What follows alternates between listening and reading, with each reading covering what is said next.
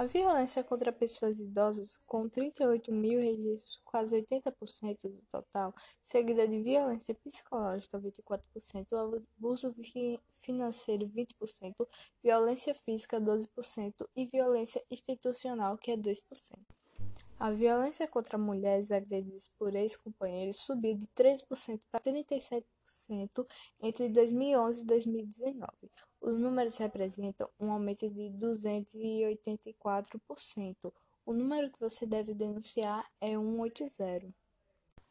E em 2019, a violência do trânsito foram 76 vítimas fatais de acidentes, contra 38 de violência urbana, sendo dois latrocínios e 38 homicídios.